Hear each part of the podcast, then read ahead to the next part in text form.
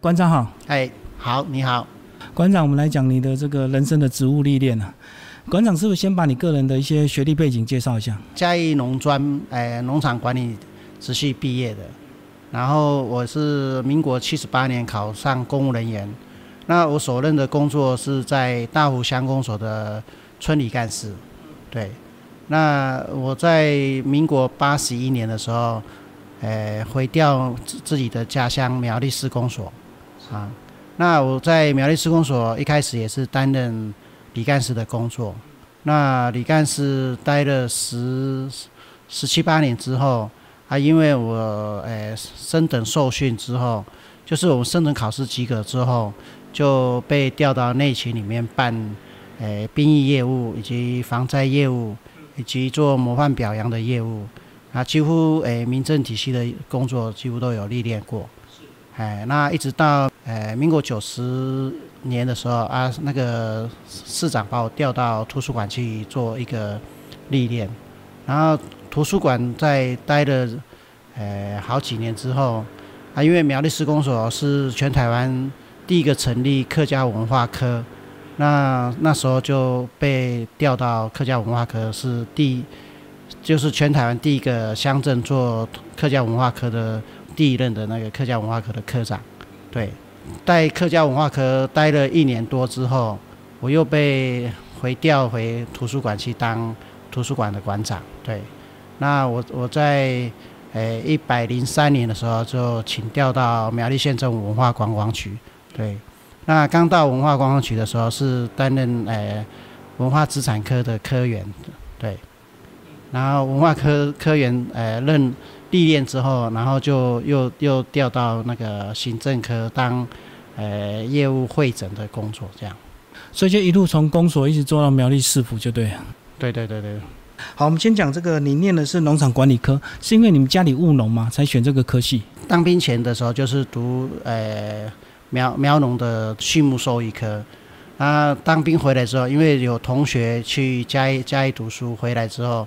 他就跟我说：“诶，嘉义农专那边有农场管理的在职进修的一个仔系，对二专班呢。哎，二专班，对。那诶，就同学介绍之后，我就就是再去学校读书这样子。对，所以本来应该在农牧体系工作，对不对？诶，我还没去的时候是在将军鲜奶上班，在将军鲜奶是现场的那个就是现场操作员这样。哦，那时候才二十几岁。”就是当兵回来的时候。好，那后来为什么决定考公务员？诶，应该说读农专回来之后，同学有去考公职的人员，就找我一起去看去考。那时候第一次去考的时候，应该说，诶，不知道公务人员考试的那个程序，所以也没有很充分的去。准备就对了。那我们去第一次考的时候，连那个考考题都写不完，应该说完全没准备的情况，对，连那个选择题就没办法很流流畅的答完。所以第一次考的时候成绩是不大不大好。那后来，诶，在苗栗找工作的期间，就思索着自己是不是要在苗栗找一个稳定的工作。啊啊，就想到说，如果要考公职，就势必要去补习，所以那时候就决定说去东海补习班再去补习。对，所以第二年就考上了。我是连连两年啊，就是第一年去考的时候，是因为说那时候本来是报考的是是一般民政嘛，那因为一般民政没有出缺，所以临时补习班就帮我们推荐去考人事行政。那第一年去考人事行政的时候，因为人事行政的竞争是蛮激烈的，然后也是临时改改直系的话，他准备的法规那些我们来不及准备，所以第一年考试人事行政是落 是落榜的。对对对对，等于是你准备民政，结果临时去考人事，对对对对，反而就没考上。对对对，然后隔年我们就还是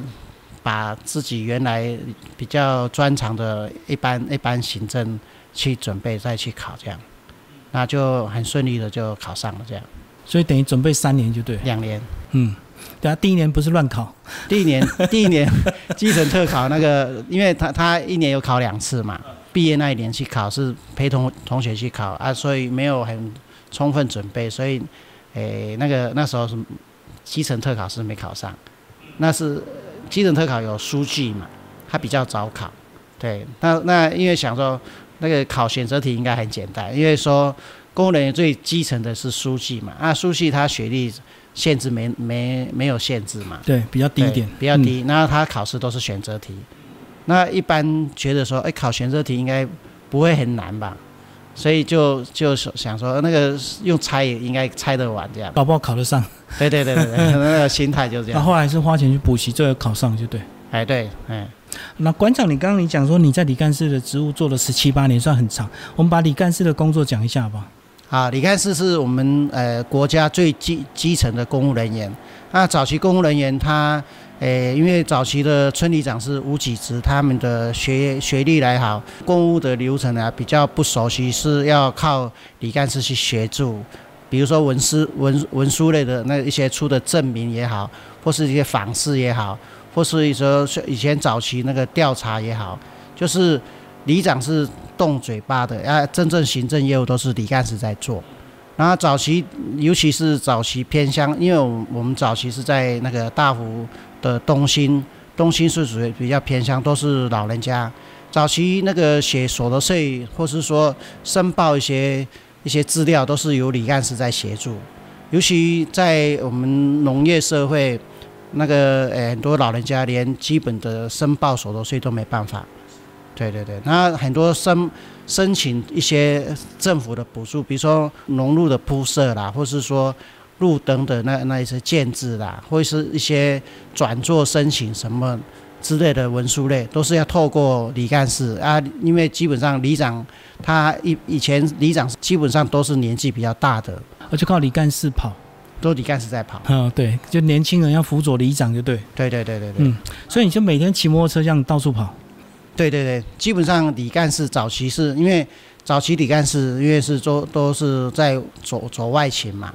啊，内勤的业务都是科员在做，啊，外勤的工作比较，诶比较辛苦，所以早期的李干事他是限制年龄是在六十岁，然后他的诶限制是村里干事都是男生在做，那后来是慢慢的开放，就是男女平等之后，他现在就很多李干事是女生在做，对，女生还是有她先天优势的，比较亲切一点，要服务要拜访的话。对，可是呃也是有安全性的考量啦。应该说，呃女生去那个家庭访问那些的时候，也是有一点不方便了。因为像我们早期要送很多的礼物，像早期发放那个敬老的，都是发放棉被啦、锅子啦，好，那个比较重的，那个那个摩托车载啊，哈，那个真的是载不了几件，然后要跑很多趟。像家庭访视啊，哈。像低收入户，你去访视很多家庭，那家庭像乡下几乎都有养狗，被狗咬，那被狗咬是很常遇到的，跟邮差一样，对不对？哎，对，因为邮差是送了就走，那我们是要亲自走到家里去了解他们的家况，要帮他申请一些社会福利，是本身你要了解他的家庭状况，这样，对。所以做李干事还真的要有一点使命感，对不对？跟热情。嗯，基本上。当村里干事真的是要有一点呃服务的热忱啊，因为有很多那个弱势的是你要主动去帮忙，所以你可以不帮也可以去帮，那就看你的心态的了。对，就是要做是做不完的。诶，如果认真做的话，那真的是做不完，因为诶现在诶村里的那个偏乡啊管辖幅地蛮大了。那市区也是一样，市区的人口多的话，像我来来回苗栗市的时候，苗栗市的人口，像我在嘉胜里，那时候嘉胜里还没分户，它的投票数就有五千多票，那人口数大大概有一在将近将近快一万人，那那个跟大湖整个整个乡的人口数就差不多了，对，所以它它的比例是差落差很大。可是，诶，都市里面的虽然它交通比较方便，可是人情味没没乡下那么那么重。乡下如果你对他们服务的话，他们路上看到你会帮你会跟你打招呼，很亲切，很亲切。对，然后很念旧。农业社会的那个一那个他们就是比较有感情就对了。像我离开大湖乡十几年，那红白帖有时候还是会收到，还是会找到你，所以那个呃费用会比较高，因为说人情味嘛。那你一般你会去帮助人家，人家红白帖喜事什么都会，啊啊，现在比较少的是，因为现在也没有人会去办那个婚婚婚宴啊，或者是说一些丧事都不收礼，就越来越淡了。啊，早期的话。在乡下当工人是蛮有蛮有成就感，对不对？对，就服务的很快乐，就对，会感受他们的回馈。服务的另外一个就是你收获会很多的人情味，这样子。好，那馆长你后来就到这个县府工作，那是不是相对在工作上的一个节奏，这速度就要更快了？不像在公所里面。对对对对，因为说县府，因为尤其是我们文化观光局，它的业务量是在 县府里面是首屈的。他的人员经经费也是相当短短缺的，尤其像我我刚到呃，就三义木雕博物馆的时候，他除了人员不足的话，经费也不足，然后馆舍的漏水的的情况也蛮严重的。那很多的那个建设也是要靠我们那个承办人员去跟中央争取，所以那时候因为人员调动很很频频繁。很多业务都还不熟悉，所以他们很多争取经费的话，诶就没有很积极去争取。所以那时候我来的时候看到，就是我们这里的那个建设有很多需要去争取的。然后就是，诶，应该想说换换个单位，你会比较积极去想要表现你的工作。所以我来的时候是建建设方面，我是争取很多的，就硬体方面。要先改善嘛？对对对，硬对对对对。比如说我来的时候漏水是我优先争取的，所以我诶这几年基本上诶木雕馆的硬体也好，软体也好，我我是争取蛮多经费去改善。哎，尤其诶我我我们讲说县长这一任县长诶他很重视厕所，那早在我前年就诶跟环保署去争取。馆外的那个公厕啊，我去年去争取馆内的公厕，现在在施工的，就是环保署给给我们的经费。那我们公厕最早在苗栗县来来讲，最早有穆斯林是那个镜下处理的，就是我们这个馆开始在做的。然后无障碍的设施那些是也是获得行政院去核定，就是苗栗县去表扬的一个馆舍，对。对我们看到外面的厕所非常漂亮，而且无障碍设施，嗯，算是一个很棒的一个厕所。那今年我们建制的厕所，诶，也是做那诶免治马桶，就是在馆内里面要设置比较符合那个老人家使用的一个免治马桶。对对对。然后因为早先因为有一些老人家来木雕馆参观的时候，呃，早早先的厕所是有阶梯阶阶梯式的，那落差。一些脚行动不方便的会有跌倒之余嘛，所以我们今年就是改善那个无障碍设施，就第一个优先考虑到，就是因为我们现在社会就是老老龄化嘛，所以厕所我们就是没有就是没有那个阶梯的啊，另外厕所里面都有加装那个扶手啊，还有一个就是盲人的使用厕所的一个设施。然后这这次的厕所改善之后，可能就会提升我们那个馆内的一个，呃，就是厕所的环境这样。嗯，好，我们刚刚讲的是硬体，那我们来讲讲这个呃木雕博物馆它本身的一些政策，好不好？就一些它的一些呃传承的一些使命，包括我们现在正在办的这些研习营，是不是馆长也提一下？在我觉得啦，因为三一木雕博物馆，呃，在呃非常就是强调永续嘛。那我们知道说，我们三义的产业一直在没落，所以早期早期那个三义很多那个学学徒都会来三义学学木雕，那因为没有订单之后，他就产生那个呃落差，就是他没有学呃学徒愿意来再学这一个行业，然后但他的那个产业就慢慢的就是很多就失传没落下来。那呃我们同仁在民国九十二年的时候发觉说。诶，这个产业好像都没有人在教，然后师傅想要教也没有学徒在在学，所以早前他们在在诶十十六年前就开始就想到说要办这个诶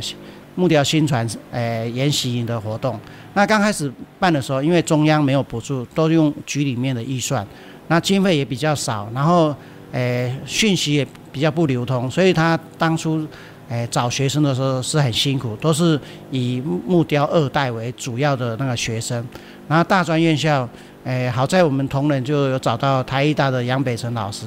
然后他愿意诶把他们那个台艺大的学生诶引介来我们这边。那草创的时候。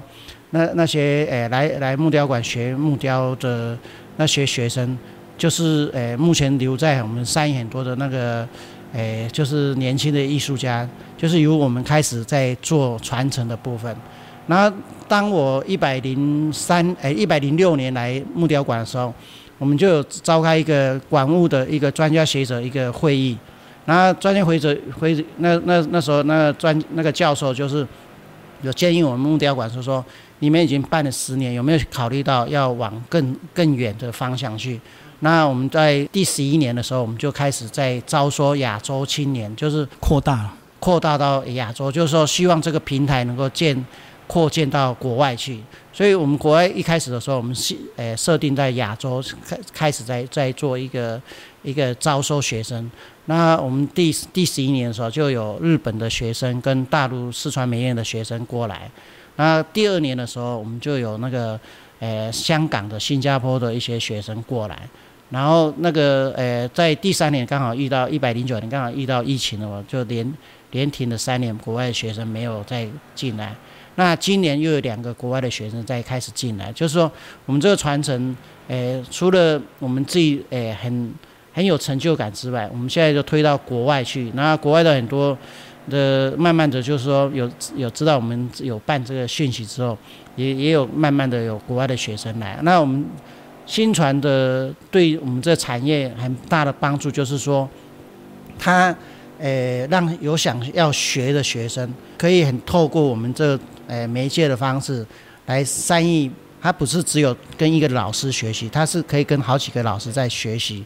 那学习完之后，他如果愿意，还想要走走更更精进的方式的话，他甚至可以没合在三义开工作室，继续跟那些老师在研习。像在三义木雕协会里面的很多的干部，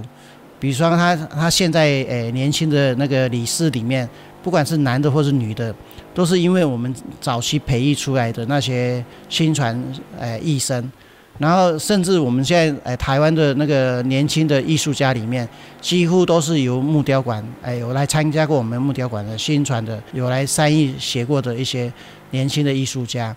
哎，就是说，我们这这个新传对整个产业来讲，是哎，慢慢累积很多的能量，也慢慢的看到很多的成果，这样就重新燃烧整个产业，就对。对对对对对。而且早期从这个招不到学生，到现在是要甄选。对，呃，像我们今年那个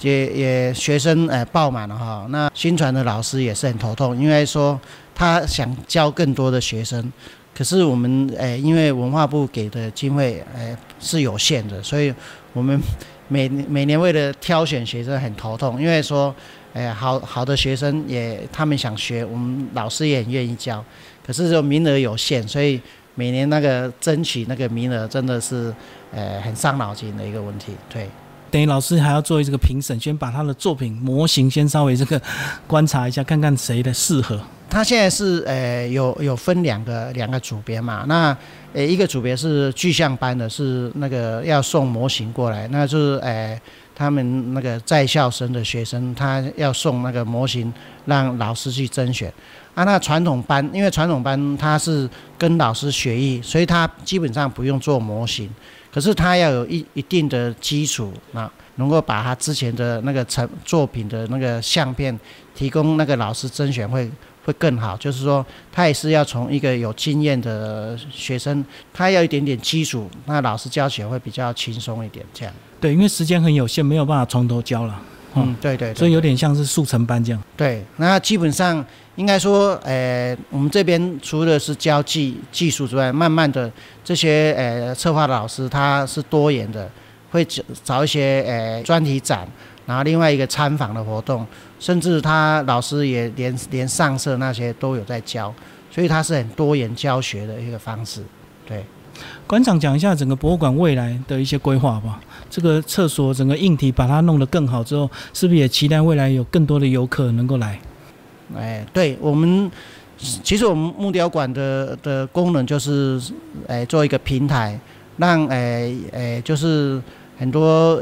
爱好木雕的一些艺术家或是说民众做一个观赏也好啊，学习也好，是多方面的木雕馆，所以我们。每年办的，除了诶有一个采采风展，就是邀请展之外，那我们也有办一个专题展，就是比较诶学术研究比较诶比较高的一个专题展。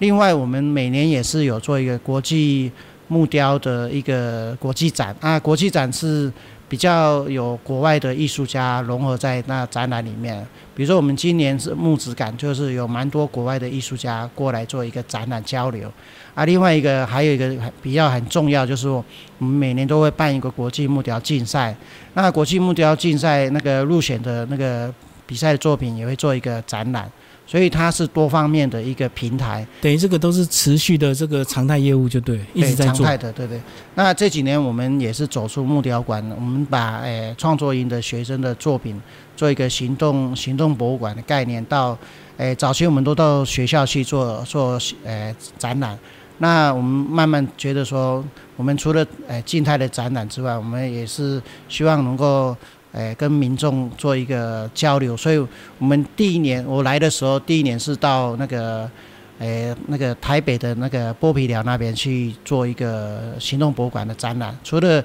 现场静态的展览之外，我们还是有请那个我们训练出来的学生做现场 DIY 的教学，诶，让诶一些民众可以体验诶简单的一个 DIY 的一个创作。哎，那这几年我们也是走入到学校去做艺术扎根的教育，然后就是去学校由我们训练创作员训练出来的医生，然后请他跟我们诶规划课程，到学校去教，从国小、国中到高中的课程都有，他们的课程针对他们的程度不一样去设定的课程。也是获到呃文化部的认可，就是我们创作营训练的的学生能够灵活的运用，比如说我们假日的那个呃驻馆艺术家，我们也是用这些呃训练出来的医生。医生来做一个现场的一个一个创作，因为说是年轻人他比较容易跟一些游客互动啊，然后他们可以把他们的创作的艺术的理念。很很可以可以跟游客来做一个互动，然后一个沟通，尤其是诶去学校教学的时候，那小朋友会跟这这些年轻的艺术家哈比较没有代沟，他们教起来也比较有兴趣这样子。嗯，能够同乐。对对对对。而且看到你们这个最近还有那个小小夏令营往下扎根的，哇，国小八天的一个活动，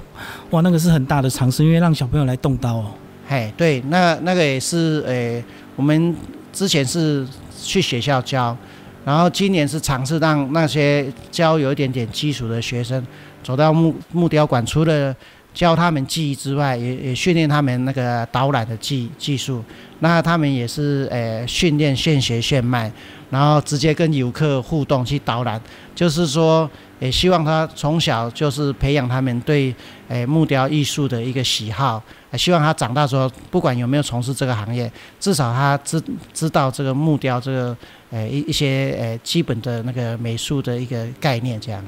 埋下艺术的种子就对。对对对，希望他慢慢的茁壮，这个走向这一行。好，谢谢我们馆长。